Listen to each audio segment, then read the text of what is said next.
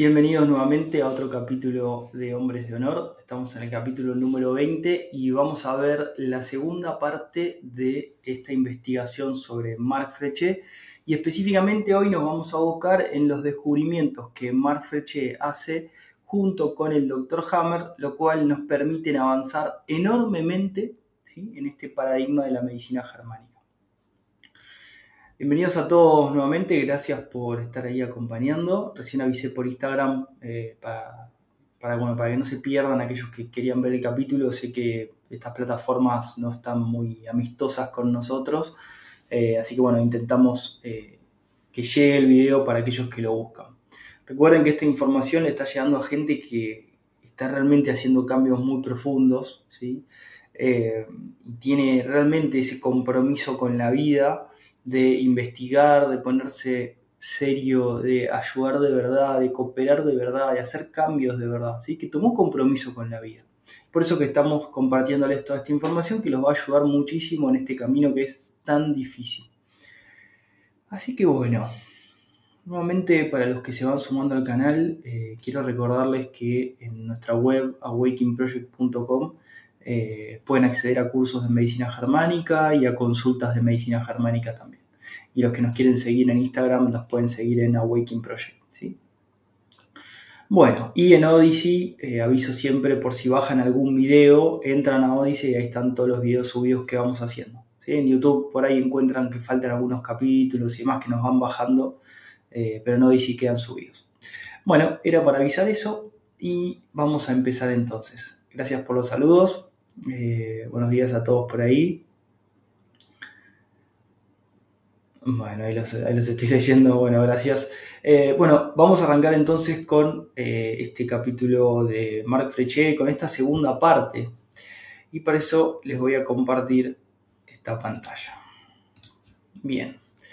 Recuerden cómo terminamos el capítulo anterior.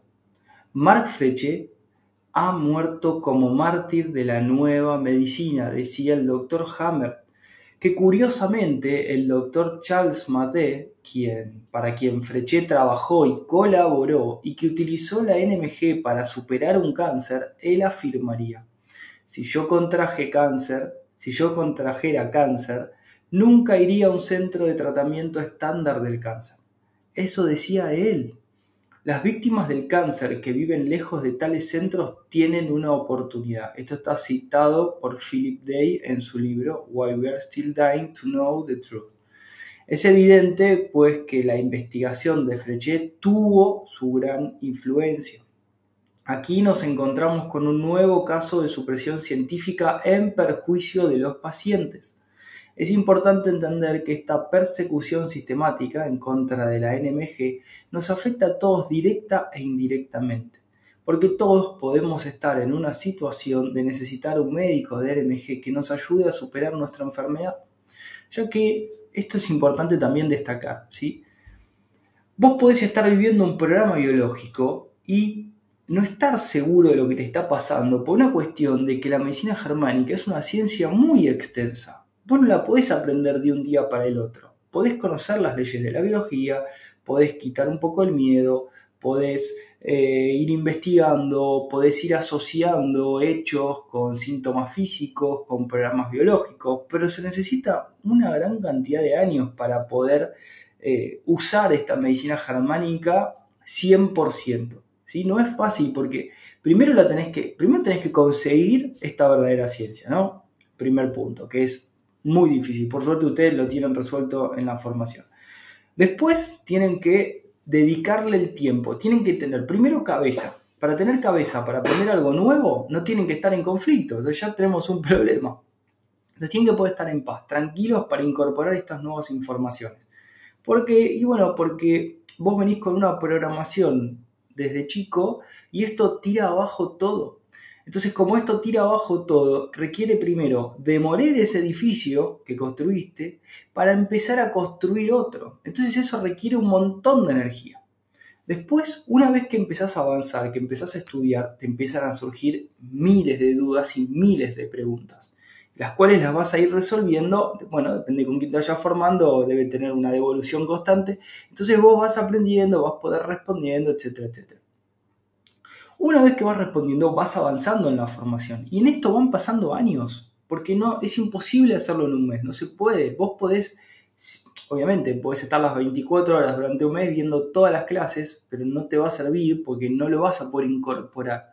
Esto es como la comida, necesita un tiempo para masticar, un tiempo para tragar, un tiempo para digerir, un tiempo para asimilar, un tiempo para eliminar. ¿sí? Es, es, no es un tiempo psicológico, sino es un tiempo físico. ¿sí? El mismo tiempo que puede tardar una flor en crecer, un conocimiento en incorporarse, en asimilarse, es lo mismo. ¿sí? Requiere un tiempo. Es por eso que nosotros brindamos consulta, porque hay gente que no tiene el tiempo físico para lidiar con un diagnóstico de cáncer, de cirugía, de quimio, de radio, etcétera, etcétera. ¿No? Hay que hacer algo ahora y si la persona no tiene la herramienta, bueno, nuestra intención es brindarle esa herramienta, pero con el compromiso que después se forme y que no dependa de nosotros.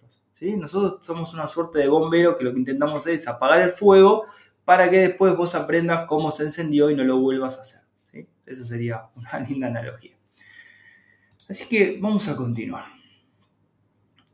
En la medida en que este conocimiento se mantenga en secreto y se persiga a los investigadores en esa medida, se estará contribuyendo al asesinato de millones de personas en el mundo. Toda persona honesta debe rebelarse ante este crimen. Cada uno de nosotros puede colaborar, así sea modestamente en que la NMG sea públicamente examinada y contrastada. Y si pasa positivamente todas estas pruebas científicas, debemos exigir que todas las personas, sean debidamente informadas al respecto y tengan el derecho a decidir si emplean o no la NMG. Para que cada ser humano tenga la oportunidad de superar su enfermedad. No puede tolerarse por más tiempo que mucha gente que con la NMG tendría una opción real de supervivencia fallezcan porque un grupo de personas de poder y sus seguidores quieran suprimir a la NMG por prejuicios personales o razones ideológicas, económicas o de otra índole. El derecho a la vida y a la salud debería estar por encima de cualquier otra consideración. En primer lugar, vamos a iniciar ahora eh, con el título de este nuevo capítulo, si son estos descubrimientos que hicieron Mark Frechet con el Dr. Hammer. ¿sí? Vamos a ver eh, lo que había mencionado el doctor Hammer hasta ese momento que se junta con el doctor Frechet, ¿sí? que solamente había enunciado brevemente la primera ley biológica. Y nos vamos a tomar un rato para conocer qué es lo que menciona en sus últimos estudios y descubrimientos. Esta información, aclaramos, no tiene nada que ver con la biocodificación, eso ya lo dijimos antes. Mark fue un gran colaborador del Dr. Hammer. Él lo ayudó a profundizar en los DHS, ¿sí? en los choques biológicos. Le ayudó a entender algo que hasta ese momento el Dr. Hammer no se había percatado, pero que después lo incorpora. ¿sí? Esta es una frase del Dr. Hammer. Solo quiero aclarar que este descubrimiento en los 90 no es algo nuevo, decía el Dr. Hammer. Mark Freche, eh, que, bueno, ahí está 1947-1997, Marfeche ha muerto como mártir de la nueva medicina. ¿sí? Esto es porque ya Marfeche lo había puesto a prueba, lo había descubierto, este, esta primer ley, ¿sí? donde todo acontecimiento dramático, vivido en un contexto de choque biológico, genera la activación de un programa biológico. Lo cual después se va a considerar como enfermedad en la medicina clásica, pero no, no es nada contagioso, ni, hereditario, ni inmunológico, etc. Bueno, ¿qué es lo que descubrieron entonces? Lo que descubrieron es lo siguiente, que el primer DHS ¿sí? no genera lesión orgánica. Es más, como una alarma y se ve perfectamente la diana concéntrica durante la fase activa. En la tomografía de cerebro sin contraste, el segundo DHS es el que se ve como el detonador del SBS y el cual es un proceso gradual. Esto lo ha aclarado ya François Leduc y Lulu Berard con este ejemplo, como si fuera una escalera que aumenta en intensidad. Primero tenemos una alarma, luego tenemos un detonador y por último, si hay combinación de choques biológicos, tenemos una constelación esquizofrénica. Hay que aclarar también que esta información en concreto de eh, los descubrimientos en conjunto del Dr. Hammer con Marc Frechet los tenemos gracias a Lulu y a François. ¿sí? Así que hay que reconocer siempre los aportes de cada persona. Bien, entonces, vamos a aclarar un poco. Es decir, para que haya una constelación, tiene que haber dos o más SBS activos. ¿sí? No alcanza con el DHS programante, tiene que ser el desencadenante. De todos modos, ¿sí? todo esto lo tocamos en el nivel cero de la formación de medicina germánica en la web awakeningproject.com y ahí dedicamos una clase completa ¿sí? a investigar los choques biológicos programantes, los detonantes y que puedan discernir para saber cuál es cuál. Esto es a mera informativo. Un ejemplo. Un niño sufre un fracaso escolar. Se activa una alarma a nivel cerebral con un proceso de desvalorización profunda. Varios años después de este fracaso, experimenta la misma situación de fracaso, pero en el trabajo. Este, este va a ser el detonador del programa biológico, el fracaso. En todos los casos de leucemia debemos encontrar la alarma y el detonador. ¿Sí? Acá estamos hablando de la repetición del mismo choque biológico con el mismo contexto o el mismo sentir. Habla acá de leucemia por una cuestión de que leucemia es la fase de reparación de un conflicto de profunda desvalorización, del cual estábamos hablando, ¿no? el fracaso, no poder, no ser capaz, etc. Que afecta, obviamente, para los que ya están formados en medicina germánica, lo que es el nuevo mesodermo, que controla los órganos que crea los órganos que están controlados por la médula cerebral, que son músculos, huesos, tendones, la sangre, etc. Es sin duda uno de los ejemplos más conocidos en medicina germánica y uno de los más frecuentes en la práctica. También es parte de los estudios de casos de Hammer-Guinea. Aquí tenemos otro gran hombre de honor que en su momento, si logramos eh, reunir un poco más de información, haremos un capítulo sobre él porque él está totalmente exiliado en la montaña. Eh, pero bueno, gracias a Guiné, eh, también François pudo formarse más extensamente y gracias a ellos nosotros pudimos formarnos y gracias a los otros pueden formarse ustedes. Bueno, esa es la cadena de honestidad. Durante alrededor de 20 años, Haber, Hammer y Robert Guiné colaboraron y ambos compartieron con sus alumnos este caso de estudio. Siempre antes del SBS o DHS desencadenante, hubo un DHS alarma para cada SBS. Recuerden que SBS es el sistema biológico y sensato de la naturaleza. Es el programa biológico. Esto es demostrable en el 100% de los casos con la anamnesis y la TAC cerebral.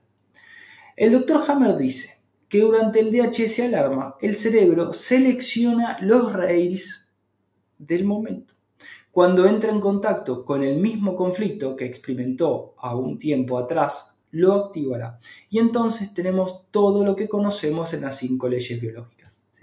Pero estas leyes se van a aplicar siempre a raíz o a partir del DHS desencadenante, porque el primer DHS es un DHS alarma, donde la persona queda en un estado hipnótico y donde tiende a repetir siempre la misma situación y queda como hechizado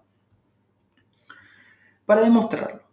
La psiquiatría se aplica a todos sin excepción. No existe ni una sola persona sin una constelación. ¿sí? Acá hablamos de psiquiatría hameriana. ¿eh? Todos estamos constelados. Para estar en este sistema, todos requerimos constelaciones cerebrales. Porque son capacidades. ¿sí? Como dice un amigo, son poderes que tenemos. Es la capacidad de hacer algo. Y mejoran nuestras capacidades las constelaciones también. Por eso tienen una quinta esencia y un pleno sentido biológico. Es ayudarnos, es cooperar con situaciones que no hemos podido hasta ahora. Esto se ilustra perfectamente cómo puede haber focos de Hammer activos, que son las esferas o anillos concéntricos que se ven en la TAC, sin alteración orgánica. Entonces vos podés hacer una tomografía de cerebro sin contraste, podés encontrar la diana magnética en el cerebro, en el relé particular, por ejemplo, de la curvatura menor del estómago, en la corteza cerebral, en el lóbulo temporal derecho, pero cuando vas al órgano, el órgano no tiene lesión. ¿Por qué? Porque lo que estamos viendo o estamos en presencia de un conflicto ¿sí? biológico alarma. Todavía no es detonante porque es el primero. En las constelaciones esquizofrénicas de los lóbulos temporales observamos esencialmente un cambio de comportamiento sin una modificación a nivel orgánico. Y antes que me olvide, lo mencioné a Guinea como hombre de honor y sin lugar a dudas a François Leduc también le vamos a hacer su mención, junto también con Lulu Bedard, que para nosotros son muy importantes en todo este juego que estamos viviendo. Una constelación no se manifiesta en el cuerpo, nos da, esencialmente un cambio de comportamiento. Si la persona resuelve uno de los dos impactos, generalmente ambos sale automáticamente de su constelación. Si queda uno, el programa biológico empezará en el órgano correspondiente a este foco de Hammer todavía activo. Esto no se preocupen, en la formación de psiquiatría hammeriana lo pueden ver en la web. Hoy sé que Hammer, Guinea, Cromer, Laker y Leduc integran este descubrimiento revolucionario del nuevo paradigma y que nosotros estamos intentando divulgarlo y avanzar aún más. ¿Cómo puede ser un DHS? ¿Sí? Vamos a ver un poquito más. Un DHS puede ser muy breve, level y sutil. Muchas veces los cambios son tan sutiles que ni lo notamos. En un principio, el Dr. Hammer ha dado una definición corta y no matizada del DHS. Por ejemplo, una de las características del DHS es que debe ser dramático o extremadamente brutal, pero en sus trabajos y sus varias aclaraciones a lo largo de los años ha dado precisiones esenciales, como el efecto hipnótico del primer DHS, o también lo llamó el DHS alarma o de cambio, en honor a Mark Fletcher.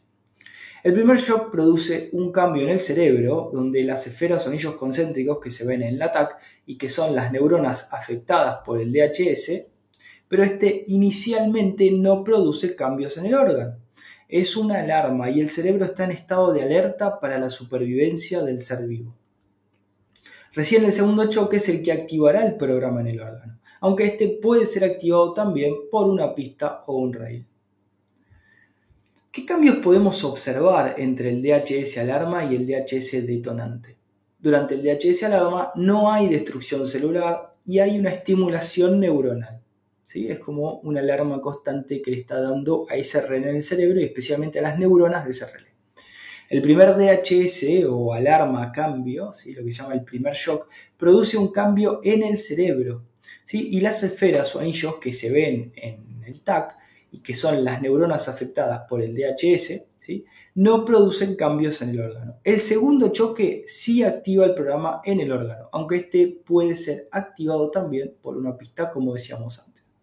Además puede distinguirse el foco de Hammer del primer DHS que no produce el SBS, pero no puede distinguirse de los siguientes que sí producen un SBS. Esto es muy importante para aquellos que están formándose en medicina germánica. ¿sí? Este es el inicio. Tenemos que discernir entre un DHS alarma y un DHS detonante. Es muy fácil y muy sencillo. Requiere un poco de atención y nada más. Y también les quería compartir, Freche hizo varios descubrimientos que suman muchísimo a nuestra investigación biológica.